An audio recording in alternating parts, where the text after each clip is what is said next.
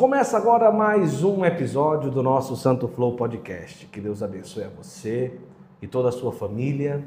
Você já deu para entender aí aonde nós estamos no Catequistas Brasil 2024, num episódio muito especial que vai ser esse episódio de hoje. Quero convidar você a estar conosco, sentar nessa mesa especial, aqui diretamente de Aparecida, em mais um episódio que o Catequistas Brasil acabou nos proporcionando através aí do seu evento que é extraordinário todos os anos aqui em Aparecida. Nós estamos aqui em nome do Centro Católico Universitário Ítalo Brasileiro e também do aplicativo Hallow, o primeiro aplicativo, ou melhor, o aplicativo número um do mundo católico. E começa agora mais um Santo Flow para você. Olha, hoje nós estamos recebendo aqui no Santo Flow com muita alegria. Ele é padre, ele é doutor em direito canônico, ele é tem MBA em caixinhas de perguntas do Instagram, tá certo? Tem respondido aí e com toda a sua alegria, que é realmente de um cearense nato, de quem faz alegria com tudo, tem aí já chegando a um milhão de seguidores, com toda a sua alegria, com o seu trabalho de evangelização na internet. E é com muita honra que nós recebemos aqui no Santo Flow o padre Josileudo Queiroz. Aê! Bem-vindo! Muito obrigado. Deus abençoe. Deus abençoe a todos. É uma alegria para mim poder somar com o Santo Flow nessa missão de evangelização. Muito obrigado. Que maravilha! Olha, hoje vai ser uma conversa muito boa. Nós temos aqui um padre cearense, um padre doutor de direito canônico, um padre que transborda alegria, que tem o seu bordão é muito é massa, é muito é paia, que é próprio nosso do cearense, né? uma coisa que é boa é muita massa. Agora uma coisa que é ruim é muita paia. Muito paia. É muito paia. É. O cristão é muito é massa. É, o cristão é muito é massa. É. E nós vamos conversar, você já vai compartilhando aí para todo mundo, vai ficando à vontade, mandando esse link para os grupos da igreja. Tenho certeza que será uma uma grande conversa hoje aqui. Ô padre, o senhor é natural de onde? Já nasce na família católica? Sim, eu sou natural de Fortaleza, mas minha família toda e eu fui criado ali em Aquiraz, ah, tá. na Tapera. Ah, na Tapera. Que a... agora é a paróquia do Padre Rony. Isso. Um beijo para todos da Tapera, para o Padre Rony, minha, minha família.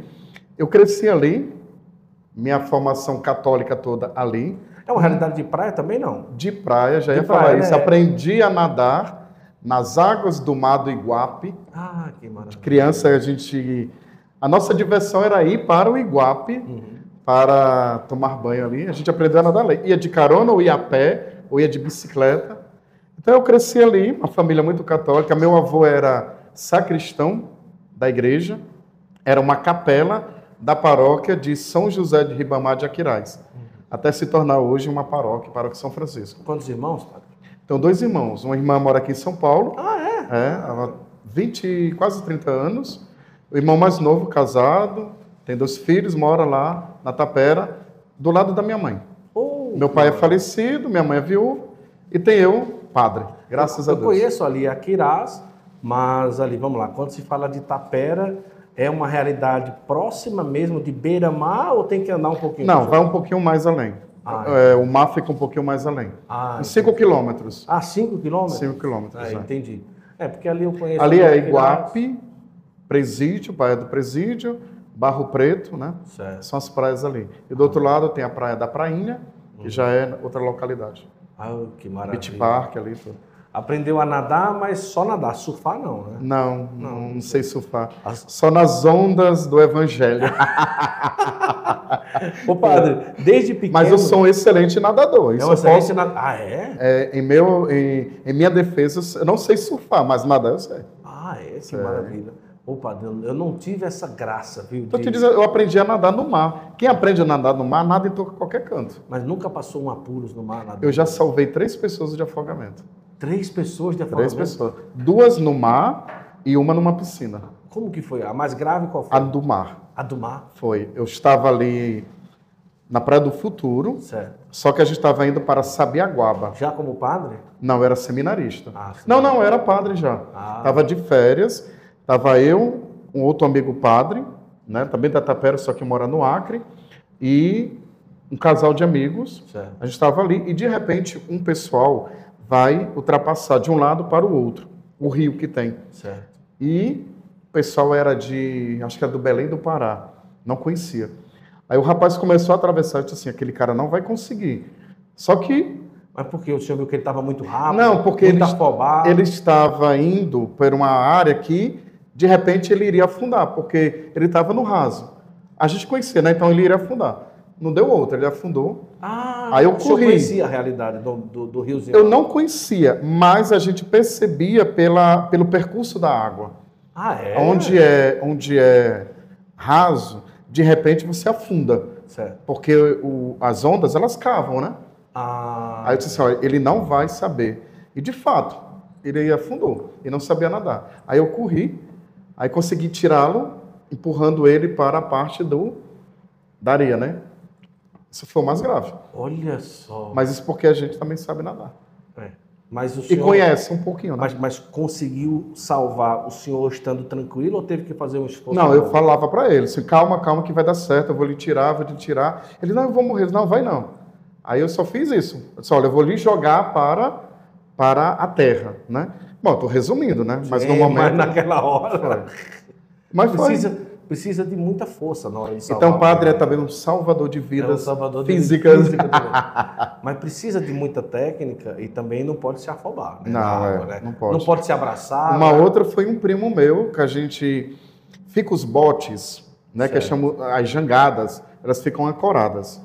Então a gente vai nadando assim para chegar no, na jangada, no para ficar pulando de lá, Sim. tomando banho. E na volta, esse meu primo, ele cansou. Ele cansou. Aí a gente, inclusive eu, ajudamos trazendo ele até a parar. Nossa. Foi. Uma outra foi na piscina. A gente estava num passeio e um senhor que não sabia nadar, ele estava na piscina, aí ele foi segurando na borda da piscina para a parte mais funda. E acho que ele escorregou.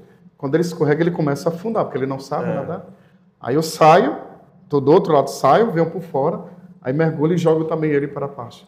Tá vendo? Tá vendo? Que coisa. Mas só que Jesus não me chamou para ser salva-vidas. É, é. Ele me chamou para ser salva, salvar almas. Salva alma. Mas que coisa. Desde Mas tudo pequeno- ali, tudo ali, é igual, porque a gente aprendeu. Olha, desde pequeno, que o senhor já falou que tinha uma família, já a família na igreja, Sim. mas desde pequeno, adolescente, eh, o senhor conservou essa presença, essa proximidade na igreja? Sempre. Eu fui educado na igreja. Para ter ideia, lá na Tapera tínhamos as irmãs Josefinas, que elas tinham o patronato. O patronato era uma escolinha, entende? Certo. E que tinha gente que estudava ali. Eu estudei ali. Então eu aprendi desde cedo com as freiras. Eu amo freiras, eu amo a vida religiosa. Eu não sou padre religioso, mas eu admiro demais a vida religiosa, que celebrávamos até ontem, né? E é, eu fui educado por elas, as freiras Irmãs Josefinas, que é lá da, da Arquidiocese de Fortaleza, que é um Sim, instituto, sim. não é? Você conhece, né? Conheço. Então eu fui educado desde criança na igreja. Olha. Cresci na igreja. É, quando eu me afastei, é, Que idade, mais ou menos? acho que tinha uns 15, 16 anos. Certo. A idade da rebeldia, né? Sim. Que a gente chama, né? É. Eu me afastei tudo, mas com aquela base, uma base muito sólida. Eu aprendi, é, fui educado para catequese, primeira comunhão, crisma com elas. Me tornei coroinha, fui convidado para ser coroinha, tudo. Depois fui ser catequista, é, de crisma, tudo. Coordenei grupo de oração da renovação carismática. Olha, Aí depois eu me afasto, né? Me afasto, é, vou trabalhar, é, namorar, tudo. Mas aí teve um seminário de vida no Espírito Santo que eu participei. Eu gostava todo final de quer semana. dizer que a RCC também é muita massa. É muito massa. É muito massa. Eu, eu devo, eu devo, eu devo meu retorno para a igreja, A renovação a carismática renovação carismática. foi nesse seminário. Foi nesse seminário de vida no Espírito Santo. Aconteceu uma coisa muito interessante. Nós jogávamos todo final de semana voleibol no colégio. De manhã e de tarde, de manhã e de tarde. Nesse final de semana não ia ter nada. A gente não sei por que não ia ter jogo. Eu não ia sair com a minha turma para canto nenhum, eu ia ficar em casa. Olha como Deus age, né? Aí uma amiga minha me chamou, olha, vai ter um seminário de vida no Espírito Santo no final de semana, vamos participar? Eu estava afastado assim, vou nada, tenho tempo para isso não. Ela, vamos, menina, assim, vou não. Aí o que que acontece? Na, no, na sexta eu não fui. Quando foi no sábado de manhã, assim, quer saber da coisa? Eu vou para esse seminário. Eu não sabia o que era. Aí eu fui, aí a minha amiga me recebeu desse jeito. Nós somos amigos até hoje. Ela disse assim: Você veio? Você disse que não queria saber disso? Eu disse assim: Vim, você não me chamou? Estou aqui. Cara, foi o meu retorno. Foi ali onde Deus pegou e disse assim: Pronto, você já viveu do seu jeito, agora você vai viver do meu jeito. Aí eu voltei para a igreja. E foi, agora na juventude ali, jovenzinho, adolescente, alguma fagulha do sacerdócio já brotava? Aos 12 anos. A primeira vez que eu pensei em ser padre, eu tinha 12 anos de idade. Eu, eu era já coronha. Certo. Então eu admirava muito o padre, né? É, eu achava lindo a, a, figura do padre. Não, não entendia muita coisa, é, fui aprendendo com a catequese, mas eu admirava. E quando eu fiz a primeira, a primeira comunhão, que eu me internei coroinha, que eu fiquei mais próximo ali, né, servindo, aí foi que eu falei para o padre. Eu disse, padre, eu quero, estou pensando em ser padre. Aí ele, olha, pois vamos rezar. Reze, peça a Deus, e a gente vai conversando. Aí foi daí. 12 anos de idade. Aí se afastou um pouco e voltou. É, quando foi para 15, 16 anos, eu me afastei. E não uma coisa muito interessante. A minha vocação, a minha vida é toda de Nossa Senhora. Eu sou um padre mariano, porque fui mariano desde sempre. E com o sacerdócio mais ainda. Eu mesmo afastado da igreja, eu me lembro que eu ia para brincar o carnaval, primeira coisa que eu colocava na minha mochila era o meu terço. Olha! Eu rezava o terço no antes carna... de. No carnaval. Rezava o terço. Era o pré-carnaval. Eu rezava o terço. Não, depois que eu voltava. Quando voltava? Antes de dormir, eu só ia dormir e rezar o terço. Não dormia enquanto eu não rezava o terço. E um mistério do terço, eu, hoje eu sei porquê, mas na época eu não sabia, eu dizia. E eu oferecia para muita gente o texto. Contemplava o texto. Intercessor, nada. Intercessor. Eu sei contemplar o texto desde criança, desde adolescente, nos mistérios eu contemplava o mistério e dizia, vou rezar por tal, rezar por tal. E um mistério eu dizia, minha mãe, que a senhora me leve de volta para a igreja. Me pergunte por que, que eu pedia isso, que eu não sei. Coisa! Mas eu rezava, sempre, sempre. Eu nunca deixei de rezar o texto da Nossa Senhora. E foi ela que me trouxe de volta. Assim, o seu canto aqui, agora aqui, comigo, na casa do, do meu filho. E depois que eu voltei, pronto, nunca mais me afastei. Mas que coisa De 16 a 17 anos até hoje. Ele foi-se embora. E continuou engajado no grupo de oração. Aí eu voltei, aí participei desse seminário, aí me tornei coordenador do grupo de oração. Sim. Fui um bom pastor porque nós éramos 34 pessoas, Sim. entre jovens e adultos. E enquanto eu estava lá, à frente do grupo, o nome do grupo se chamava Coração de Maria. Olha. Olha que lindo. Não podia ser outro é, eu não deixei ninguém se afastar. Eu ia atrás. Você vai, era do grupo, aí você não via. A gente se encontrava de, de sábado, 7 horas, 19 horas. De 19 às 21. Então, todo sábado.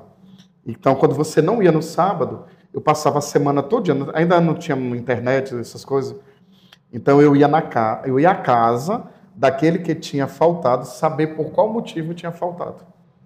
Meu Deus. E chamava. Não, então no sábado eu quero você lá. E enquanto eu estava no grupo, continuamos sendo 34. Acho que Jesus já vai preparando, né, para o já, pastoreio maior, como padre e tudo. E eu continuo assim. Às vezes tem gente que diz assim, padre, isso é muito chato, o senhor cobra demais. Diz assim, não sou eu. É Jesus através do Padre, eu sou só a voz. Se a pessoa se afastar da igreja. Aí depois chega para mim, aí depois chega para mim e diz assim, Padre, obrigado, o senhor não desistir é... de mim. Então foi assim a minha trajetória. Tanto é que o senhor está há 10 anos na paróquia. Estou há 10 anos. E renovou mais 6 agora. Mais 6 anos, graças a Deus. Um beijo para São José Operário, Araturi, Calcaia, Jorema, Mundo. Eita, Eu amo aquele povo. Que maravilha. Muito feliz. Já ali. vai fazer 10 anos, renovou mais 6. 16 anos na paróquia. É. Mas que coisa. E já tenho 17 anos de padre. Ou seja, a maior parte do tempo ali, né? Ah, que coisa. Agora, é, com qual idade que o senhor entra no seminário? Diz 20 anos. 20 anos decide 20 anos. entrar. A, maior, a, a, fase, entre aspas, porque eu acho que. Eu não digo assim porque não, não foi negativo, mas a, a fase mais Porque eu estava trabalhando, namorando, tudo. Eu já tinha voltado para a igreja. Mas estava Tava tudo direitinho. tudo direitinho. Ao entrar no seminário, quais os desafios maiores iniciais de alguém que vivia tudo direitinho e entra ali numa Pronto. comunidade tão diversificada, né? É por isso que quando a gente entra no seminário, a gente já não vai direto para o estudo da filosofia e o teologia. propedêutico, né? É, o propedêutico, que é exatamente aquela quebra. Ou seja, você sai de uma realidade totalmente pessoal, que você vive com a família, com a sociedade, com a sua comunidade paroquial, mas entra numa outra realidade chamada formação, que é o seminário. Então existe um ano que se chama propedêutico, que nos introduz naquela realidade de seminário. Então, essa quebra, ela foi muito tranquila para mim. Não teve muito. Porque quando eu decidi, olha que interessante, é, quando eu decidi entrar no seminário, eu tinha plena certeza que eu queria entrar no seminário, ou seja, era uma decisão muito pessoal e madura. Eu tive acompanhamento das freiras, lembra das freiras que eu Sim, falei? sim. do meu pároco, não é? E foi assim uma decisão muito muito já madura, amadurecida. Quando eu resolvi deixar tudo, não foi difícil para mim. Difícil foi eu falar para minha mãe. Ah, é? Foi. Ela Aí não foi queria? difícil. Ela não queria. Por quê? Viúva. A minha irmã mais velha já tinha casado e mora em São Paulo. Eu era o homem da casa e tinha o meu irmão mais novo. Quando eu falei para minha mãe, ela disse categoricamente: Por mim você não vai. Mas se você quer ir, Deus te abençoe. Ah. Já fazia quanto tempo que o pai havia falecido? Bastante tempo, eu tinha o quê? 20 anos. Ah, perdeu o pai cedo, então. Perdi, eu perdi meu pai, eu tinha, vai, 12 para 13 anos de idade. Fazia um tempão. Eu sou fruto, como pessoa e como padre, da minha mãe. A minha mãe foi e é para mim a grande inspiradora. Porque ela educou a gente sozinha, Olha só. criou sozinha.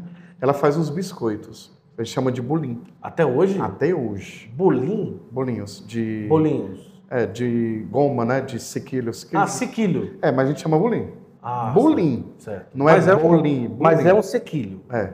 Entendi. E ela sustenta a gente com aquilo até hoje. Ai, ai, ai, Eu, quando estava no seminário, que eu ia de férias para casa, eu passava minhas férias todas ajudando ela a fazer lá os biscoitinhos para vender.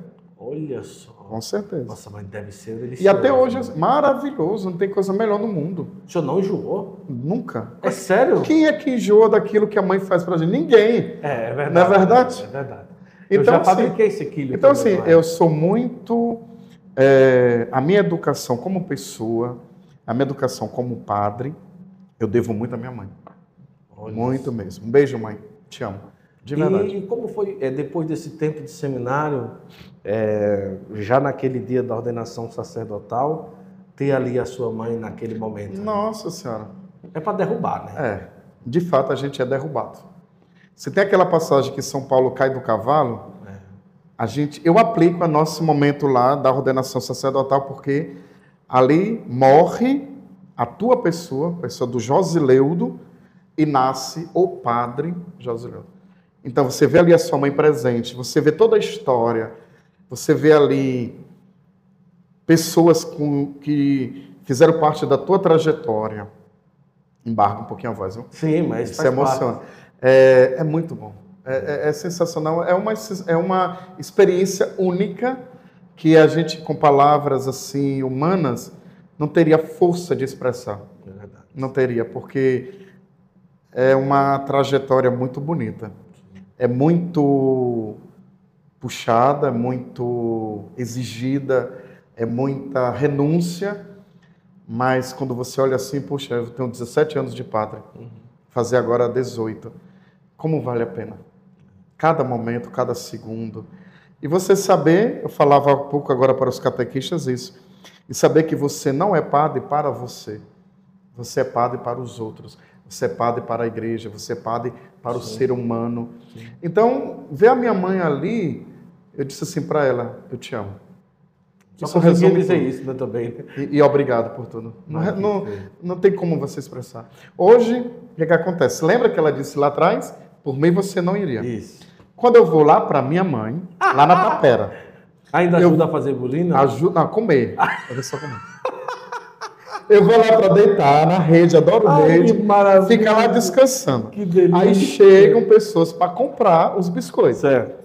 Aí eu tô lá deitado, a pessoa chega, o bom dia, boa tarde, oi, bom dia, boa tarde, não me apresento, fico na minha. Meu filho é padre. Ai, Jesus. Ó, meu filho é padre, assim. A pessoa, mamãe, pra que isso? E tu não é padre, não? Assim, é, mas a senhora dizia, ah, isso daí foi lá, era, ah, isso daí passou. Hoje é um orgulho. oh, e muito. O senhor acredita que ela tem noção é, do que significa ter, além de padre, um padre doutor, com doutorado em, em direito canônico? Sabe o que, que a minha mãe diz? Sabe o que, que a minha mãe diz? A minha mãe, ela é muito, ela é muito sincera. Eu Sim. aprendi muito com ela a dizer aquilo que a gente pensa. Certo. não é? E a minha mãe diz assim: Tu lembra de fulana de tal quando andava aqui em casa e diz assim: Ah, meu filho é médico. Sim. Ah, o nome da minha mãe é Joselma. Certo. Ah, Joselma, meu filho vai se formar agora em direito. Aí eu disse assim: Lembra, mamãe, o que é que tem? Pois agora eu digo assim: Meu filho é padre e doutor. Você mamãe deixa disso é pecado. Pecado não, não é verdade? Disse, É, então pronto. Ela aproveita. Ela fala. Ai, que maravilha. E ela, diz, e ela diz assim, e você não é? Eu disse assim, sou. Então pronto, eu não estou mentindo nem inventando. Tá bom. Eu vou discutir? Não, não vai. Não vou. Fica quietinho na rede. Claro, É sempre perco. Ai, que Sempre maravilha. perco. Agora, quando terminou lá, que se ordenou, é, já tinha em vista é, estudar no mestrado, doutorado? Como que foi tudo isso? A gente faz uma promessa ao bispo, né? Promete Obediência. obediência, a mim e a meus sucessores? Prometo. Então, o que que acontece? É, depois que eu fui ordenado, eu fui enviado, ordenado padre, Certo. eu fui orden- orden- é, enviado para a paróquia Nossa Senhora da Conceição, em Aracoiaba, para ser pároco. Certo. Minha primeira paróquia. Um beijo para todos de Aracoiaba. É, eu não queria ser pároco. Eu falei para Dom José Antônio, nosso bispo emérito, assim, Dom, mas ser pároco, eu queria ser vigário. Aí disse assim, padre, a igreja está precisando do senhor como pároco da paróquia. Eu disse assim, eis-me aqui. Então, eu não tinha nem pretensão de assumir paróquia. Eu tinha pretensão, eu pensava de ser vigário paroquial. Ficar por um tempo ali. As- exatamente, aprender né, na prática o que é assumir uma paróquia, o que é estar à frente. Mas aí eu fui direto para a paróquia. Quando eu estava na paróquia, para passar seis anos, precisou, teve a necessidade de um padre para o tribunal eclesiástico, para ajudar no tribunal. Não sei por que me indicaram, não é? E meu professor de patrística, Monsenhor Manfredo Ramos, conhece, Padre né? Manfredo. É isso. Conheço, ele já foi muito lá no Juazeiro, Pronto. nas Aí assembleias. e eu disse assim, olha, ele queria que eu fosse dou- é, estudar Santo Agostinho, Certo. fazer mestrado e doutorado. Ele já tinha conseguido bolsa para estudar no Agostiniani, em Roma, hospedagem, tudo. Aí quando Dom José foi fazer uma crisma lá no na Aracoiaba, é, de manhã, no domingo, depois a gente foi para a casa paroquial e disse assim, você está bem? Eu disse assim, estou. E a paróquia está bem? Eu disse, tá. Você está gostando daqui? Estou. Aí, disse, que bom. Mas estou precisando de você para outra coisa. Ai, Jesus. Pois não. Eis-me aqui Um de novo, né? Ele estava com dois seminaristas. Um dos seminaristas era meu amigo, já tinha dito para mim: Dom José vai te chamar para estudar. Aí eu disse assim: o quê? É, direito canônico. Assim, Deus me livre, eu não quero direito canônico, não. Eu quero fazer cala a boca, que vai ser. Esse meu amigo faleceu, está no Sim. céu, né? Seminarista. Aí o que, que acontece? Aí Dom José disse: para estudar direito canônico. Dom José, aí onde você está? Eu aqui, o seminarista aqui e o outro assim. Aí, disse, ah, Dom José, direito canônico? Não. Outro seminarista olhou para mim e fez assim. Aí Dom José disse de novo, padre, a igreja está precisando do senhor. Disse, bom, eis-me aqui. Aí foi assim. Fui, era para ir para a Itália, eu não quis ir. Hum. Aí, na época fui eu e o padre Bosco de Souza Leite. Não sei se você conheceu, ele é de Mauriti, ali da região, só que ele era pároco de Pacatuba. Né? A gente foi para São Paulo, a gente, eu pedi para você vamos para São Paulo. É o mesmo curso, porque era um campus da Lateranense de Roma. Sei. Então toda a grade curricular, todas as disciplinas vinham de lá. Então era mesmo, o diploma veio de lá, o certificado, tudo. Aí a gente ficou em São Paulo. Eu me apaixonei pelo direito canônico. Olha Eu me apaixonei. Aí era para fazer o mestrado. Fiz o mestrado, três anos. E a minha turma ia ser a turma do doutorado, né, dos padres Sim. e leigos que estavam em São Paulo. O padre Bosco disse assim: Eu volto, mas você fica. Você é mais novo, fique para fazer o doutorado. Assim, padre Bosco, eu não tenho coragem de pedir a Dom José, não. Peça. E eu vou pedir também. Aí pedi. O doutorado era para ser feito em dois anos, ou seja, um total de cinco. Dom José disse assim: E quanto tempo é o doutorado? Dois anos. Se você fizer o doutorado em um ano, eu deixo. Aí eu disse assim: Padre Bosco, agora? Fique. Aí disse assim: Tá bom, eu fico. Cara, Um ano. um ano Pancada. foi direto dentro da biblioteca da faculdade. Eu saía só para celebrar lá em São Paulo e voltava. Era direto escrevendo, escrevendo, escrevendo. Graças a Deus, quando eu voltei, eu voltei para Fortaleza em 2012. Aí Dom José me colocou em 2013, no início de 2013, no Araturinho, onde eu estou até hoje. 2013. Aí, o que, que acontece? Aí eu já volto com a minha tese toda aprovada pelo meu orientador. Em 2013 eu volto para São Paulo para fazer a defesa. Graças, eu rezei muito, viu? O que eu estudei, eu rezei. Eu vou dar aqui um testemunho. Sim. Eu dei esse testemunho onde eu falo da minha, do meu doutorado. Por quê? Eu estava indo celebrar numa paróquia ali do Paraíso, no bairro Paraíso, em São Paulo. Eu ia na linha verde do metrô no domingo, muito tranquila, não tinha ninguém. Eu estava com a minha bolsa das vestes, eu lembro que eu coloco a, minhas a minha bolsa aqui nas minhas pernas, coloco as mãos e encosto-se no vidro. E digo isso, minha Nossa Senhora, me ajuda a fazer o esquema da minha tese que eu não estou conseguindo. Aí eu tive, acho que um cochilo ali, quando eu acordo, que eu vou, que eu chego na capela onde eu vou celebrar, meu irmão, sem mentira, vem tudo na minha cabeça como eu devo fazer. E eu celebrando a missa, e aquilo na minha cabeça, e eu tentando me concentrar na missa. A missa era 5 horas da tarde. Celebrei a missa, terminou a missa 6 e 10 mais ou menos, lancho e venho embora. Do jeito que eu chego na onde eu morava, lá em São Paulo, eu abro o computador e coloco tudo Para não esquecer. para não esquecer. E aquilo na minha cabeça, direto. Quando é na, isso foi domingo, quando foi na segunda-feira, o meu orientador estava na faculdade, eu mostrei para ele, professor, está aqui a minha, o meu esquema da tese de doutorado. Aí ele, tá bom. Quando foi com uma semana, ele disse, sabe o quê? Tá aprovado, pode escrever. Não mudou nada. Não mudou nada. Meu Deus. Tu sabe quem foi? Nossa Senhora. Nossa Senhora. Não duvido. Sem dúvida. A minha tese foi toda, sem mentira, aprovada do início ao final. Não tive uma correção. Meu O que eu rezei, o que eu pesquisei, eu rezei. E minha mãe rezando em casa. A minha mãe dizia que todas as seis horas ela reza o texto dela. Sim. Ela dizia que um mistério do texto era por mim. Tu lembra quando eu estava lá, que eu ia brincar carnaval, que eu dizia que rezava um mistério do texto para eu voltar, voltar para a para a igreja? igreja. As histórias vão se Olha Juntando. que coisa linda, padre. E aí foi, aí eu voltei, já aprovado com o doutorado. Hoje eu sirvo no Tribunal Eclesiástico lá do Ceará, com sede em Fortaleza, como advogado e procurador canônico, Nós ajudando vamos conversar muito sobre direito canônico, sobre a questão de um tribunal eclesiástico. Também tem a questão das redes sociais. O padre está chegando aí a um milhão de seguidores, né? Depois eu quero conversar também o que é que a mãe dele diz. também. o, que, o que é que a mãe dele diz é, dessa história também. Mas agora eu vou trazer aqui uma, um, um- como é que chama? Uma presença que vai nos ajudar aqui no Santo Flow e foi providencial, né? É uma homenagem do artesanato Costa, é, ela que sempre esteve com o senhor 24 horas, 365 dias. E aí nós vamos, o senhor vai levar para Nossa! É, o senhor vai levar para casa como marco aqui da nossa conversa. É, o senhor falou tanto nela e providencialmente nós damos várias imagens aos nossos convidados. Mas providencialmente a escolhida hoje foi a imagem de Nossa Senhora. Eu fiquei emocionado.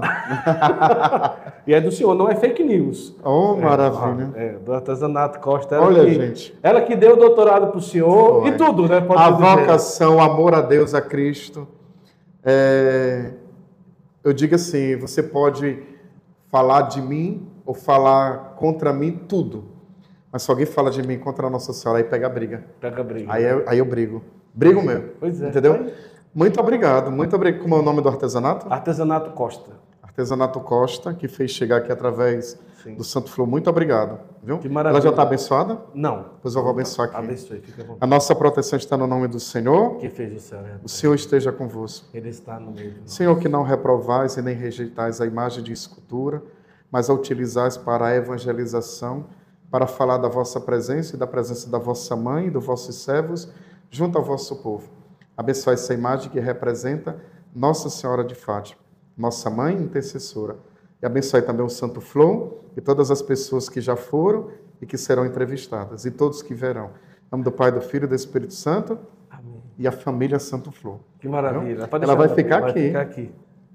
Muito obrigado. Linda, né? Linda Totalmente demais. representativo daquilo que nós estamos conversando aqui Nossa né, na nossa hoje, né? Tá bom aqui, amor? Legal aqui? Tá tranquilo? Tá bom? Pronto. Agora, Agora inclusive, ficou, agora ficou completo. Agora ficou completo.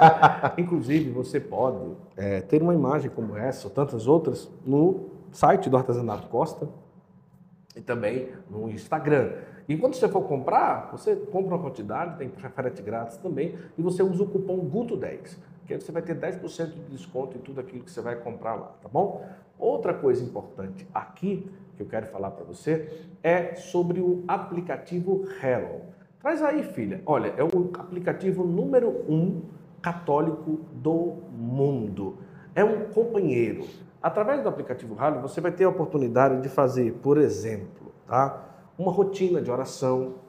Você no aplicativo Hello tem a oportunidade de fazer a lecto divina, rezar o Santo Terço. Vamos lá, vai rezar o Santo Terço, você está ali lavando os pratos e tudo, ele vai te ajudar. Você aqui, ó, terço diário. Aí, ó, ele já vai, ele já vai rezando com você, ó. Aí, ó, você lá, o Pai Nosso, você vai respondendo. Ele é um companheiro. Aí você vem, cria a sua rotina de oração. Aqui tem lecto divino, exame de consciência para adulto e para criança. Muito interessante, não é? Muito mesmo. E olha só, padre, que coisa interessante. Quantas pessoas já baixaram o aplicativo Hello? Vou baixar, vou olhar aqui. Olha só. 402 milhões. 910 mil pessoas já rezaram com o aplicativo Hello. Então aqui tem muita coisa, tem homilia diária, você pode ter novenas, tem música, tem também a Bíblia completa, você pode buscar uma palavra na Bíblia, tem a imitação de Cristo, vale a pena. Baixe, está aí o link na descrição, fique à vontade. E outra coisa interessante também, que eu quero aproveitar e trazer para você, é as camisetas Sabatini, tá? Camiseta Sabatini é o seguinte, são estampas belíssimas e uma coisa interessante. Além das estampas, você pode escolher, está aparecendo várias aí na tela. As camisetas Sabatini, você, num projeto, vamos lá, missa, é, crisma, primeira Eucaristia, 200, 300 pessoas, evento, acampamento, grupo, sei lá, rebanhão. Você liga e diz assim, camiseta Sabatini, estou precisando de 400 camisas para esse evento. Só diz o nome do evento e o que é, que a arte já vem. Porque eles entendem de igreja. É difícil você fazer numa, numa empresa que vai... E tem que botar o quê? Um PX? Tem que botar um, um- um- como é que chama? Um, um- um pão com trigo, não sei o quê, uma hóstia. Não. Só é falar o que precisa porque eles têm know-how. Camiseta de acampamento, fora tantas estampas e coleções que tem no site para você pedir e quando alguém olhar para você lembrar de Deus. Camisetas Sabatina, nossa grande parceira aqui do Santo Flow. É, o tribunal eclesiástico é aquele lugar onde as pessoas têm a oportunidade de entrar com o processo de nulidade. O tribunal eclesiástico é para tudo. Certo. É um tribunal da igreja. Ah, certo. Então, tudo que é não é só nulidade. Não. A incidência de processos de nulidade matrimonial realmente é maior.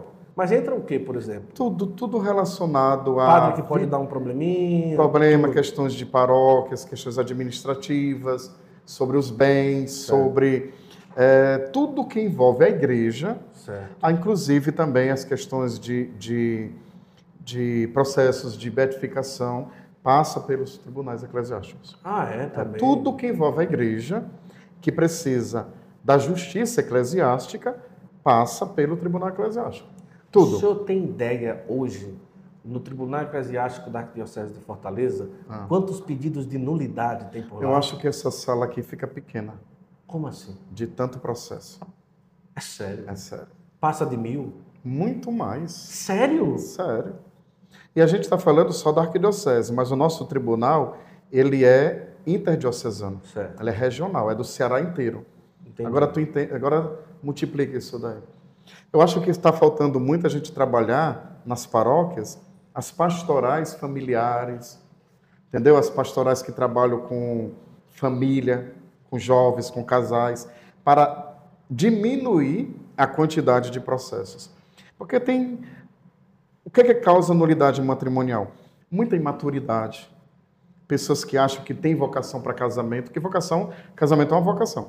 Pessoas que acham que estão prontas para casar, pessoas que estão fugindo, se escondendo de uma outra realidade. Então, tudo isso vai desgastando e chega um momento que o casal faz o quê? Se separa. Aí entra com o processo. Uma coisa que eu aprendi no direito canônico é quem busca o tribunal é porque acredita e tem fé. Então, a gente está lá para ajudar. Mas é bom evitar. Então, precisa de pastorais como pastoral familiar, SCC, é, equipe de Nossa Senhora, esses movimentos que trabalham com família e com juventude, enfatizar mais a dimensão vocacional do sacramento. Entendeu? A gente vê que as pessoas são muito apressadas. Aí acabam achando, outras acham que o casamento vai salvar a relação. Né? Ah, a gente está brigando muito. Quando ele casar, ele muda. Quando ele casar ele muda. ele muda. Eu digo o contrário, não case. Enquanto você estiver nessa crise, quando vocês não tiverem amadurecido, quando tiverem certeza do sentimento que há, não casem.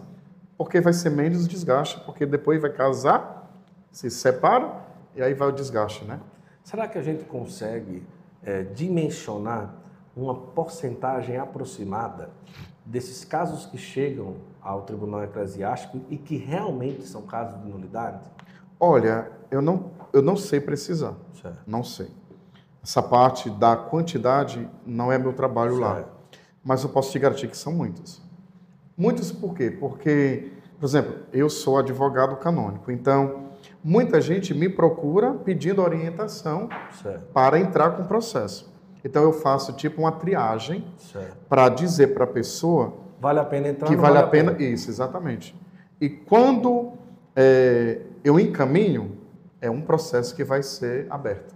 Então, veja bem, não sou só eu que faço esse trabalho Certo. de triagem, de ouvir. Muitas outras pessoas do tribunal também fazem.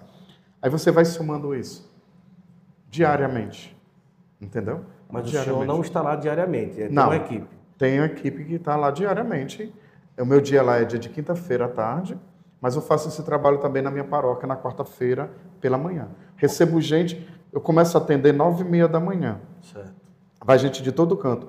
Eu já terminei o atendimento numa quarta-feira aí ou outras, quatro horas da tarde, três horas da tarde direto, Meu atendendo. Deus. Claro que é para outras coisas, Sim. mas tem muita gente que me procura para pedir uma orientação sobre nulidade matrimonial.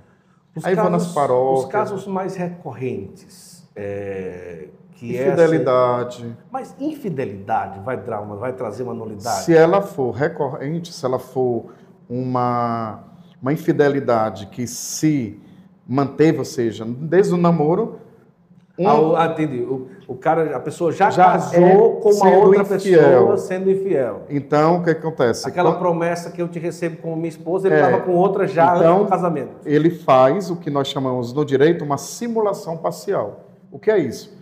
Ele quer até casar. Ela é verdadeira quando diz quero casar. Só que ele tira do consentimento dele do que eu quero casar o bem da fidelidade. Ou seja, eu vou casar com ela, mas não quero ser fiel a ela. Eu Já não sou fiel. outra. Já tenho outra ou outras. Sim. E aí casou, quis casar, mas simulou, ou seja, escondeu a infidelidade. Aí quando, a, aí quando a, a mulher, né, que agora é esposa, ou o esposo, né, não aguenta mais tanta traição, ela se separa ou ele. Aí entra no tribunal, procura saber. A gente vai saber essa triagem, né? Mas essa pessoa já era infiel a você, padre, desde sempre. Tem testemunhas que comprovam? A minha família toda, a família dele, os amigos. Às vezes ele mesmo vai lá e diz, né? Às vezes ele mesmo diz. Pode ir. Ou ela mesma Ele diz. mesmo pode ser, pode falar. Tem isso, por exemplo, pessoas que têm intimidade antes de casamento e gera gravidez. Aí casa por causa da gravidez, Entendi. casa por causa da, do título da pessoa, A pressão familiar. a pressão fami- familiar, tem muitos outros motivos. Agora, quando se fala de infidelidade, a pessoa casou direitinho, depois houve uma traição, nesse caso não pode gerar uma Nesse novidade. caso, o casamento, se se desfez, ele pode ser considerado casamento falido, mas não necessariamente nulo. Faliu porque acabou, né? Se separaram, Certo. mas continua válido. É, Ele é falido, mas continua válido. Válido, ou seja, aquelas duas pessoas permanecem casadas perante Deus e a igreja, não podendo contrair outra união, Entendi. senão entra em situação irregular. Hoje, é, as pessoas estão a cada dia mais se informando sobre isso. Sim. né? E isso causa, como o senhor fala, essa sala seria pequena para comportar tantos processos da, Hum. eh, da arquidiocese que abrange ali, inclusive o Juazeiro, o Crato, acho que vai para Tudo, lá também. tudo, né? tudo, tudo. Começa ali uma triagem. Nas dioceses tem as chamadas câmaras Mas o eclesiásticas, tribunal é lá mesmo. o tribunal em Fortaleza. Eu- Houve, há um tempo atrás, uma, uma colocação do Papa eh, tentando Ah. Acelerar. pedir para acelerar, ou não facilitar, mas dar Acel- uma atenção, acelerar isso. Isso significou o que na prática? Olha, significou que os processos eles devem cumprir o tempo peripitório que o direito canônico exige. O que é o tempo peripitório? Tirando os dias úteis, né, tem que serem tirados dias finais de semana, feriado, os dias úteis, que dá somando oito meses. Entende? Então, em oito meses, com, com o tempo peripitório, ou seja, com os dias úteis, Que isso vai dar praticamente um ano. é isso. O processo tem que levar esse tempo. É isso. Antes Ele- levava muito tempo, Dois, três anos, em primeira instância. em primeira instância, É. e tem a outra Uma instância. é, porque é uma coisa que ele fez. Você está tá falando da, da carta apostólica é Mitzil Dex Dominus Iesus, que é sobre a mudança que ele fez dos processos eclesiásticos para os tribunais, para os tribunais, do processo de nulidade para os tribunais eclesiásticos. O que é que acontece? Ele fez isso, pediu que houvesse uma maior agilidade, maior rapidez, é, respeitando o tempo necessário. O processo breve, que é uma novidade, que é o processo breve. Se tem um documento que comprova que esse casamento é nulo, então uma, um decreto do bispo, é, do juiz, do bispo ordinário do tribunal, que nós chamamos de moderador, aquele processo já pode ser dirimido. Aquele, aquele, aquele processo já pode ser dirimido, julgado. Isso leva em 45 dias. Ah, 45 dias. Se ele deu, ele deu lá as orientações, né? Por exemplo, um casamento que dura menos de um ano, não precisa fazer o processo ordinário, que é esse que leva de oito a um ano, né? De oito meses a um ano. É um processo breve. Só que o que que acontece? Vai, vamos falar da realidade do Tribunal Eclesiástico do Ceará. É uma demanda de processo muito grande e de pessoas muito poucas. Ou seja, os operadores do tribunal, os oficiais do tribunal são muito poucos para atender a todo o Ceará. Por exemplo, eu sou o único advogado e procurador canônico do Tribunal Eclesiástico. único. O único. Ou, seja, se vê um processo lá do Crato e quer a presença de um advogado, sou eu. Se vê um processo lá de Sobral, lá de, de Itapipoca, sou eu. Que quer a presença do advogado, sou eu. Então, o que é que acontece? A demanda de pedidos é enorme e o tribunal, ou as pessoas que trabalham no tribunal, é muito pouco. Tem que se ver isso. Por exemplo, a gente deveria ter um triples, um triplo de pessoas trabalhando no tribunal hoje. Não necessariamente lá no tribunal, mas nas câmaras eclesiásticas, Sim, para agilizar. Agora, isso eu imagino, existe Isso um... tem isso, algumas dioceses estão, estão mudando, né? Estão fazendo com que mais pessoas sejam preparadas para trabalhar nas câmaras eclesiásticas e então no próprio tribunal. Mas ainda existem dioceses que praticamente não anda Não tem, quase... não tem padre suficiente. Você tirar um padre para ir para um trabalho desse, uma paróquia fica sem padre. E ele tem que ter a formação. Ele tem Né? que ter no mínimo o quê? Ele tem que ter, no mínimo, uma pós-graduação em direito canônico. Entendi. no mínimo. Porque ele precisa entender a Pra atuar linguagem no can- Tribunal Eclesiástico. para atuar. Ele precisa ter uma, ele conhecer a linguagem, ele conhecer o- o- as ferramentas canônicas, as orientações, porque senão não vai saber ajudar. Não vai Além saber. de tirar da paróquia, ele tem que ter uma formação para Tem que isso. ter uma formação específica. É. A linguagem jurídica, ela é muito, muito própria, né? Ela é muito, como é que eu posso dizer? Ela é muito ímpar para quem deseja trabalhar no Tribunal Eclesiástico, É verdade. entendeu? Que coisa, hein? Que conversa boa hoje aqui. Eu vou falar um pouco aqui, do- da gente tem que estar pro- é, é, ligado aqui na palestra do padre, tá? Me avisa daqui a pouquinho. Deixa eu só dar um recado para você, rápido, que eu tenho muita pergunta aqui para fazer para o padre Josileudo aqui, muita, para a gente ver. Não vai ser o primeiro, né? Depois vamos marcar um lá em Fortaleza, Vamos, né? Vamos. uma aguinha de coco na Vamos. praia. Pronto. Eita, Tá maravilha! ótimo. é o seguinte, é, eu queria convidar você a considerar uma viagem com a obra de Maria, tá? Eu estou indo agora em maio para Pentecostes e em Assis para vai o Padre Reginaldo Luzotti, a Madre Kelly Patrícia, o Frei Gilson, é o Pentecostes Internacional em Assis, na Itália. Vai ser muito especial. Em outubro estaremos indo para o Congresso Internacional Mariano e o Congresso de Cura em Lourdes. Além disso, estamos preparando algumas viagens especiais. Lá, lá você vai encontrar na RDP Viagens, Rainha das Peregrinações, várias opções para que você possa realmente é, fazer uma viagem com uma, que na verdade é uma peregrinação, tá bom? Então tá aqui, escolha o seu roteiro, responde aqui, né? Responde, é, escolha o seu roteiro e você vai ter a oportunidade de realmente fazer uma experiência espetacular. Uma coisa legal que eu quero indicar para você, se você deseja estudar a Sagrada Escritura, você vai conhecer o Bíblia Play. O Bíblia Play é uma plataforma do nosso querido professor Dr. João Cláudio Rufino, grande biblista aqui do nosso Brasil, católico, homem de Deus, e ele tem essa plataforma chamada Bíblia Play. São mais de 700 aulas na área de Bíblia. Vale a pena você assinar. Assinou, já tem acesso a tudo que você quiser a essas 700 aulas, tá bom? Então tá tudo beleza, tudo certo. Tá aqui o link para você. Faça parte do Bíblia Play, que vai ser sensacional, viu?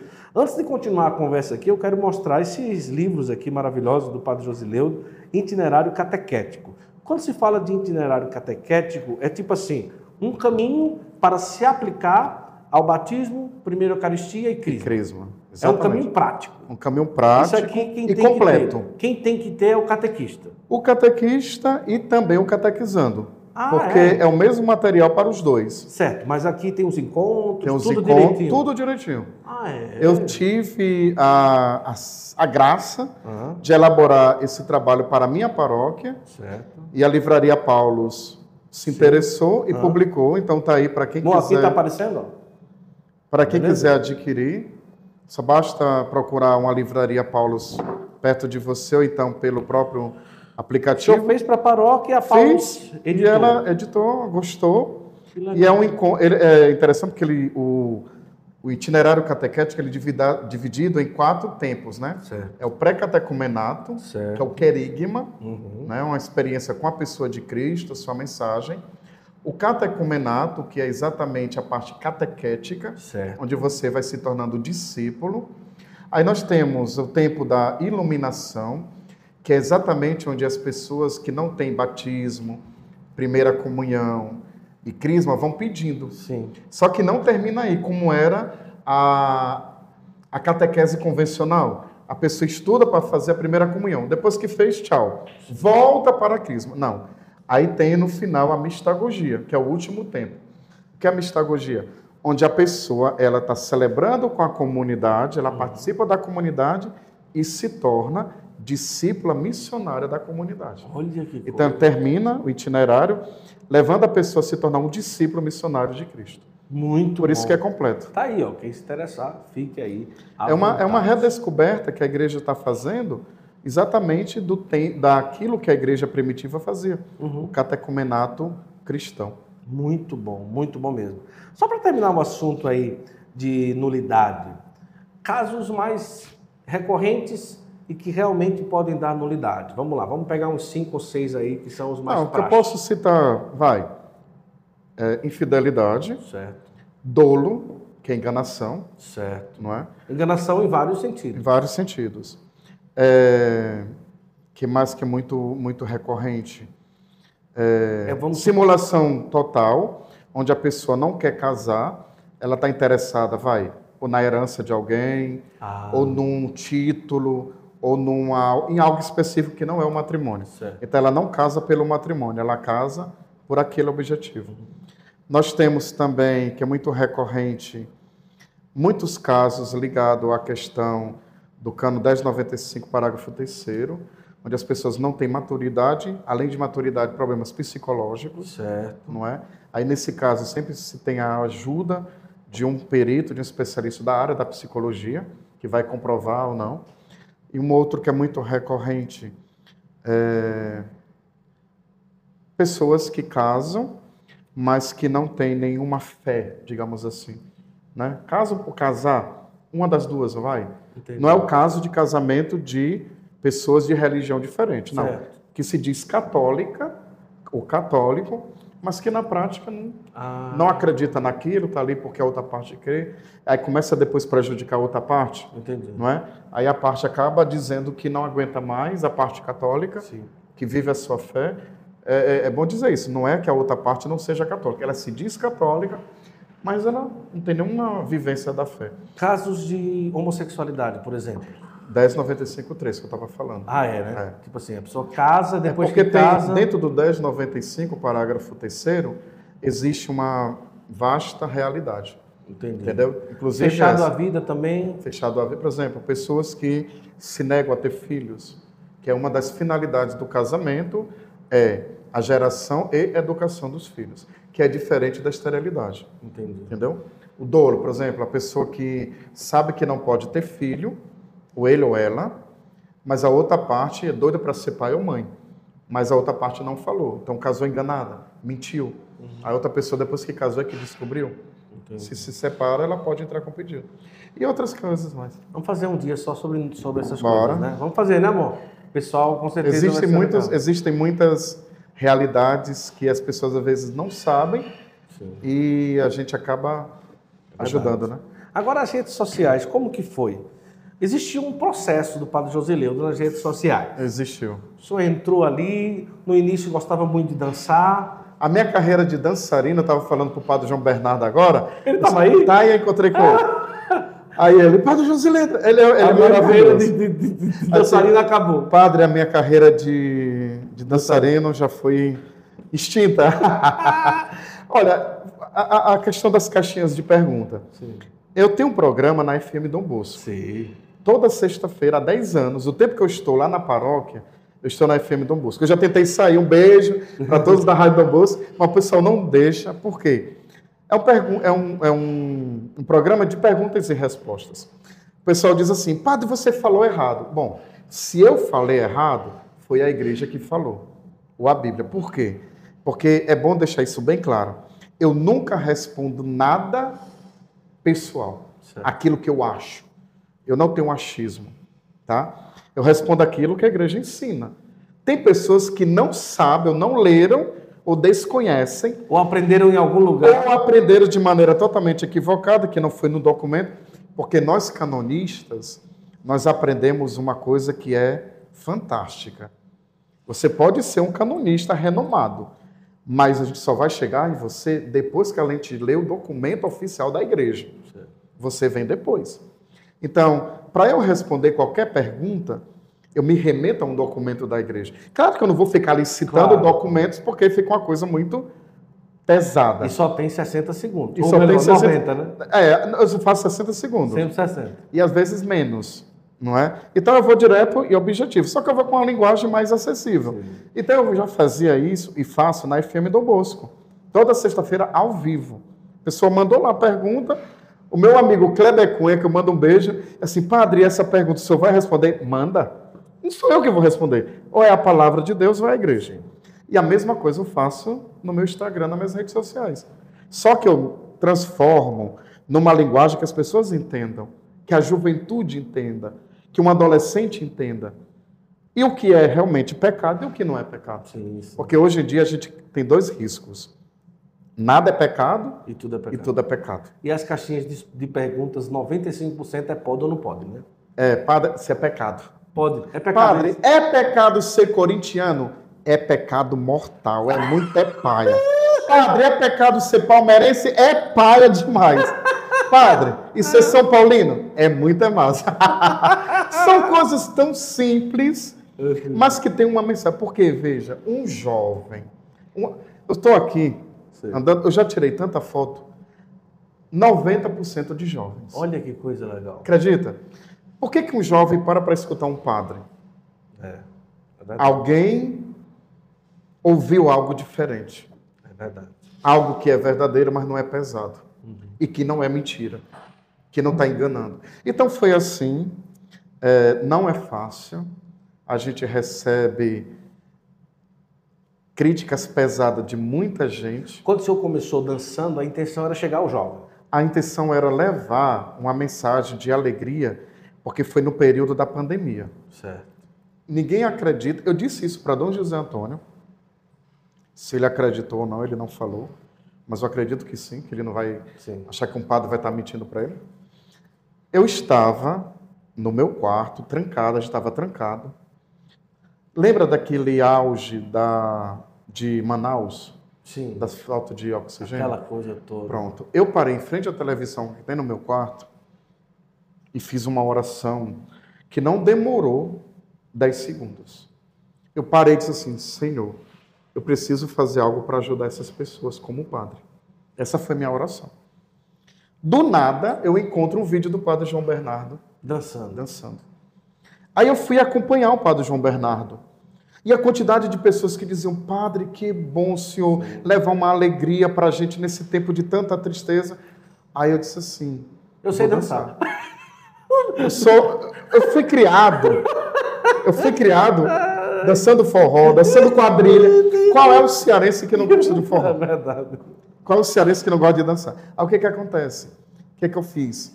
Eu disse assim, eu vou dançar. Aí eu comecei. Cometi muitos erros, Só o senhor é, confirma que cometeu erro? bastante. Mas tipo como? Tipo, eu peguei, eu comecei a pegar músicas que enveredavam para outras realidades. Ah, entendi. Trecho de músicas. Entendi. A gente nunca pega música, nunca pegava a música inteira. Entendi. Só um trecho. Sim.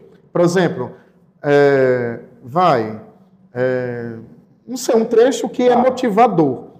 Mas Só- o restante da música não era. Isso, entendeu? Pronto, entendeu? Eu acho que isso foi errado. Eu acho que a roupa que eu usei foi errada. Entendeu? Mas o objetivo não era errado. Tanto é que eu fui fazendo uma transição para o que eu faço hoje exclusivamente, que é responder pergunta ou postar algum outro vídeo engraçado assim, de uma maneira muito, muito tranquila. Aliás, a minha vida é de Nossa Senhora. Uhum. Preste atenção que eu estou te dizendo desde o início. Sim. A minha vida toda é dela. E eu rezo muito a Nossa Senhora. Eu peço muito a ela orientação. Se tem um padre que reza a Deus e em seguida reza a Nossa Senhora, direto sou eu. Eu não vou dormir sem fazer minha consagração a ela e não acordo sem fazer minha consagração a ela. E peço a benção. A benção ao Pai do céu, a benção à Mãe do céu e levanta a mão. Como eu estivesse pedindo para minha mãe, assim. Ela foi me orientando. Entendeu? Ela foi me mostrando. Eu disse: minha mãe me intercede junto a teu filho. Eu não quero jamais ser um instrumento de uma pedra de tropeço. Não quero. Eu quero ser um padre fiel à igreja, como eu pedi a senhora para ser. E eu fui fazendo essa transição. Hoje um jovem chegou ali para mim aqui, um jovem e uma jovem. Assim, Padre Joseleudo, eu queria tanto conhecer o senhor para dizer o quanto o senhor me ajudou a ser igreja, voltar para a igreja. Um jovem. Aí disse assim, você vai gravar isso. Porque isso é um testemunho. Aí disse, grava. Gravou, eu postei no meu feed. Por quê? Porque a gente erra querendo acertar. Só que às vezes, irmãos, eu vou falar agora aqui para todos. Sim, sim. As pessoas que vão te criticar, elas não querem te criticar. Elas não querem te corrigir. Elas querem te acabar. Elas querem te destruir. Inclusive dentro do meu religioso. Entende? Se você pegar qualquer vídeo meu de ontem, de hoje e de amanhã, você vai ver que eu não ataco ninguém. Sim. Nem religião. O senhor chegou a apagar vídeo, porque disse, esse não dá para ficar mais. Eu apaguei um vídeo, porque o meu bispo pediu. Ah, ele pediu? Ele pediu. Tudo que Dom José me pedia e Dom Guilherme pedia, eu faço. Ele chegou, padre, esse daí o senhor apaga. Ele disse assim: O que que você fez com esse vídeo? Você já deletou? Não, pois delete. Agora, tá aqui. Deletou, pronto. E tinha, sabe quantas visualizações? Ah. Quase 300 mil. Olha só. Ou Foi seja- por causa da música? Não, foi por causa de uma resposta, que eu dei uma resposta certa, Certo. só que alguém pegou e fez vídeos aí mostrando outra coisa, repercutiu muito negativo, e isso me amadureceu muito. E isso, Sim. eu disse para Nossa Senhora, ó, eu errei, então a senhora me ajuda a consertar. Vê o contrário. Vê o contrário. Eu recebi tanta mensagem de padres, de gente que eu nunca vi na vida no meu direct, dizendo: Padre Joseleudo, seja firme, não desista, vai para frente. A minha conversa com Dom José sobre isso foi um abrir o mar. Ele me mostrou: você vá por aqui. E é isso que eu faço. Olha que coisa. Eu, eu- eu não tenho, não tenho nenhum problema, Sim. nenhum medo de dizer eu errei, ou gente, eu quero dizer que eu errei. Mas como eu tento sempre, tento no sentido de dizer que a minha preocupação é sempre responder tudo que me pergunto com base na palavra de Deus e na igreja, então é raro eu cometer o mesmo erro. Por quê? O que é que eu faço? Antes de postar, eu escuto de novo Uhum. vejo alguma palavra, entendeu? Tem vídeos meus que eu levo, eu, repito 30 vezes, mas eu não deixo de responder. Porque eu vou procurar a maneira Para ser mais direto. mais direta e fundamentada. Quem, quem leu algum documento, alguma passagem bíblica, vai saber que eu estou me referindo àquilo. A maioria das perguntas que chegam na caixinha são ligadas a quê? A tudo que você imaginar. Tem coisa que não dá para responder. Tudo que. Tem coisas que eu digo assim, minha Nossa Senhora do Amparo. Ainda bem que sou eu que vejo. Padre, o senhor tem uma equipe para ver? Não, sou eu. Não precisa, Sou eu. pelo amor de Deus. Aí eu disse assim, Nossa- mas aí eu mando, É aí eu mando, né? aí eu mando para a pessoa. Muito obrigado pela pergunta, mas eu não vou respondê-la. Eu digo assim. Ah, é. É. Mande outra. Mas- Agora tem muita pergunta variada, tem muita pergunta. Ontem mesmo eu respondi perguntas tipo, vai, nulidade matrimonial, Sim. perguntas sobre é, que mais? Profissão para você fazer astronomia. Certo. Achei tão legal essa pergunta. É, que a gente vai falando dos padres, né? Isso. Que estão ali na, na área da ciência, tem muita gente que não sabe, que são cientistas e tudo mais. Que mais? Uma pergunta que me foi muito, achei interessante ontem. É, sobre confissão. Mas tem pergunta de todo tipo. Uma que repercutiu muito foi sobre a tatuagem. Tatuagem. É Entendeu? uma coisa, não é? Essa questão da tatuagem. É, eu recebo direto. Eu disse, olha, já respondi. Já respondi.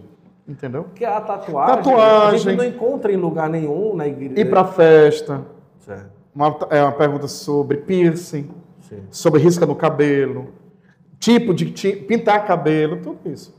Tudo isso. Tem, bom, então, quer ver a resposta? Vai lá no Instagram. Vai lá no. Instagram, pe.joseleudo Queiroz. Agora, eu acredito que essa parte sobre casais, sobre pecado ou não de intimidade de casais, isso deve aparecer muito. Né? Bastante. E aí? Aí não dá para um padre, muitas vezes, Eu colocar digo ali, assim, né? digo, respondo. Teve uma pergunta que foi muito capciosa e eu disse assim, é- a pessoa perguntou, é pecado ou é permitido? Aí eu fui para aquilo que a palavra de Deus diz. Tudo entre um casal é permitido. Sim. Começa assim. Tudo pode. Aí eu termino dizendo, tudo que agrada a Deus. Isso. Então, será que isso que eu estou fazendo agrada a Deus ou agrada a mim, a minha parceira, meu parceiro, meu esposo, minha esposa? Entendeu? Aí, então a gente aponta para a consciência da pessoa. É permitido tudo aquilo que agrada a Deus. Isso agrada a Deus? Então a resposta foi dada. É. Entendeu? Agora, tem coisas, vai, é, que eu deixo lá. Não sai. Não sai, porque Dom José me disse uma coisa muito bonita. Ele disse assim: olhe, nem tudo você deve responder. Vou lhe dizer o porquê. Quando Jesus estava pregando, Tinha gente ali que estava só para ouvir o que ele estava dizendo para pegá-lo. Isso. Não estava interessado na palavra dele. Na. Então ele falava em parábolas. Aqueles que estavam ali com o coração aberto para realmente guardar a mensagem, esses entendiam e quando ele estava só explicava. Olha que sabedoria. Então faça o seguinte, isso. Responda ou em parábolas ou não responda. Lembrando que nem todos estão ali para lhe escutar. Pronto, meu amigo. Foi a melhor, como é que chama isso na internet aí? Dica não, como é? Insight. Foi o melhor já- insight. Que eu já recebi em toda a minha vida. Olha só. Então, a mudança do Padre Josileudo, quando eu comecei na rede social, é, foi gradativamente orientada pela igreja, pela palavra, pela hora. Eu rezo muito, viu? Tem gente que acha que eu não rezo. Eu rezo bastante. E rezo deitado na rede. Eu durmo de rede, a minha rede é o meu santuário de oração. Ai, que maravilha. Agora deu vontade. Essa, Deu vontade de me de pra deitar gente que rede. é cearense, você sabe que uma rede é indispensável. Nossa eu Senhora. adoro rede. Eu, esses dias aqui no hotel, tô dormindo de cama, porque não tem rede. Botem redes nos hotéis, porque nordestino adora uma rede. rezo muito, eu rezo muito, eu leio muito. Adoro ler, entendeu? E a minha vida é escrevo muito, tenho muitos artigos escritos, eu pesquiso muito. Eu gosto de dizer que o Padre Josileudo não é só um rostinho bonitinho, não, viu? é alguém que gosta de estudar, de ler. Eu sou muito obediente. Sou muito obediente à igreja. O que a igreja me manda fazer, eu faço. Que maravilha. Eu sou de Nossa Senhora. Eu não poderia ser diferente na minha fé e nas minhas atitudes se não fosse iguais ou chegar a imitar as atitudes de Nossa Senhora. Vamos marcar um dia lá em Fortaleza, né? Vamos, Tomar uma vamos. água de coco, passear. A gente vai sempre ali, fica ali em Aquiraz, ali perto. Pronto. Sempre ali. Padre, estamos por aqui, vamos tomar um suco. E a gente vai. Eita, é Tá massa. Aí é muito massa. Vai ser massa demais. Gente, deixa eu falar uma coisa para você. É, eu quero fazer dois convites para você que está aí do outro lado. Primeiro, para você conhecer a cidade que eu estou morando, vou marcar depois com o Padre Josileudo, ainda esse ano, o dia 29, votivo de São Miguel, o senhor ir pregar lá, pode ser? Perfeito, Vamos vamos marcar. Padre Márcio, ó, Padre Josileudo, põe na lista. Muito Ó, bem. Estamos construindo lá a maior estátua católica do mundo, um São Miguel de 70 metros. Um Cristo sobre o outro de altura, para o senhor ter uma ideia. Um prédio de 24 andares. Alto, lindo, lindo, lindo. Já está bem encaminhado, a cabeça já está sendo concretada, todos os membros de São Miguel já estão construídos de ferro. Você está vendo aí o projeto, seja um devoto de São Miguel Arcanjo. Você pode ter um pouco de você dentro dessa obra, tá bom? Tá aí o telefone. E outra coisa é você considerar entregar a sua vida acadêmica a um centro universitário católico, que o padre vai agora dar uma palestra, tá? Ó, 50 cursos de graduação, 80 cursos de pós-graduação, muito interessante lá, e todos os cursos pautados nos princípios católicos. Centro Universitário Católico Ítalo Brasileiro, faça já a sua matrícula. Eu estou estudando lá uma graduação, o Zuleno está fazendo uma graduação lá também. Vale a pena demais. Um dia eu vou levar também o Padre Brasileiro para conhecer lá. Esse Perfeito. Centro Universitário Católico, o senhor vai amar, um lugar lindo. Vai lá no site, escolhe a tua graduação, a tua pós-graduação, o teu curso de extensão, que eu tenho certeza que vai ser muito positiva. Essa primeira conversa com o Padre Josileudo, realmente uma conversa maravilhosa, mas já fica aí o combinado para a gente aí fazer outras. Vamos Se fazer. Deus quiser, ou em Fortaleza, ou quando o senhor, o senhor pisar em São Paulo, já liga. Guto, vou pisar em São Paulo. aí a gente já, toda vida que o senhor fizer, a gente faz um. Pronto. Faz sobre um assunto tal, né amor? Faz sobre siquilho, faz sobre tudo. Ah, gostei A aqui. receita o senhor sabe ou não? Oi? A receita o senhor sabe fazer, o siquilho lá? Não sei. Não sabe. A minha mãe guarda a receita em quantas chaves? É, é, é as sete chaves. As sete chaves. Agora Eu lá, acho que ela colocou 14. agora, agora lá, pronto, Zulene do céu. Olha, vamos fazer isso, viu? Um, um vídeo, uma brincadeira. Quando o senhor for na Ítalo, lá tem uma piscina olímpica. Ah, É, como é? Como é que chama? Térmica, né? térmica. Quentinha, em São Hum. Paulo, uma delícia. Vamos ver realmente. O padre nadando? O padre nadando. Oxi. Vamos Ah, vai ser muito massa, meu filho. Vamos ver. Padre, eu quero muito agradecer a generosidade. Primeiro, assim, estou muito feliz de conhecer o senhor. É, primeiro, louvar a Deus pela humildade do senhor sentar aqui e dizer: olha, eu, eu errei algumas vezes nas redes sociais, isso Isso é, é muito bonito de Qual ver. a virtude de um homem? A humildade. Qual é a virtude de um cristão? É verdade, é isso aí. Não adianta você pregar humildade, você pregar sabedoria, pregar os acertos e você achar que você não erra. É, é verdade. Quem não erra nunca aprendeu com Cristo, É verdade. porque Cristo conhece o coração do homem. Entendeu? A gente aprende com ele a ser a gente mesmo. Não ser aquilo que a gente almeja. Aquilo que a gente almeja é graça. O que Deus quer é a gente agora. Quem vai fazendo a obra na vida da gente, você, Guto, não é o mesmo hoje que era ontem. Sim, E nem vai ser o mesmo de amanhã que é hoje. Assim é a vida da gente. é verdade. Deus vai nos moldando. verdade. E a humildade na vida de um homem, na vida de um cristão, é aquilo que edifica a pessoa. Muito E bom. isso atrai. É. Viu? Vamos lá. Deixa eu para dar uma bênção para Vamos, claro. com Nossa Senhora. Com Nossa vai levar, viu? Claro, com vai levar. Vai certeza. caber no avião, dá um jeito, né? Mas, menino, ela vai no meu colo. Eu não- acho que não vai poder levar assim, né? Mas eu vou e desse aqui já vai lá para minha mãe. Ah, que coisa Vou linda. dar para minha mãe. Ela vai ficar maravilhosa. Eu comprei uma de Aparecida, E a agora senhora vai levar Aparecida Fátima. e a Vara Fátima. Obrigado, viu? Como é o nome lá do rapaz? Artesanato Costa. Artesanato Costa. Olha, muito obrigado, Guto, Eu sua agradeço, família. Eu que agradeço, padre. Viu? Obrigado o podcast Santo Flow pela oportunidade de mostrar um pouquinho mais do que é o Padre Josileudo também. Uhum. Não é? Tem muita gente que conhece o Padre Josileudo ali, né? Isso. Na rede social. Mas eu não sou diferente pessoalmente. Aliás, eu estava dizendo para o pessoal, eu pessoalmente sou muito mais é, engraçado do que ali. Sim, sim, sim. Estamos terminando. Vamos lá para. Muito obrigado. Você que vai estar acompanhando, Deus abençoe a sua vida, Deus abençoe sua família. Aumente a sua fé pela intercessão de Nossa Senhora. E que Deus abençoe o Santo Flow, que leve cada vez mais muita, muito conhecimento, palavra de Deus, evangelização a muita gente, a todos os lugares. O Senhor esteja convosco. Ele está no meio de Pela intercessão da Virgem Maria, de São José, abençoe-vos Deus Todo-Poderoso, Pai, Filho e Espírito Santo. Amém. Fique com Deus e a Virgem Maria. Amém. Que É maravilha. Até o próximo Santo Flow, se Deus quiser. Tchau, tchau.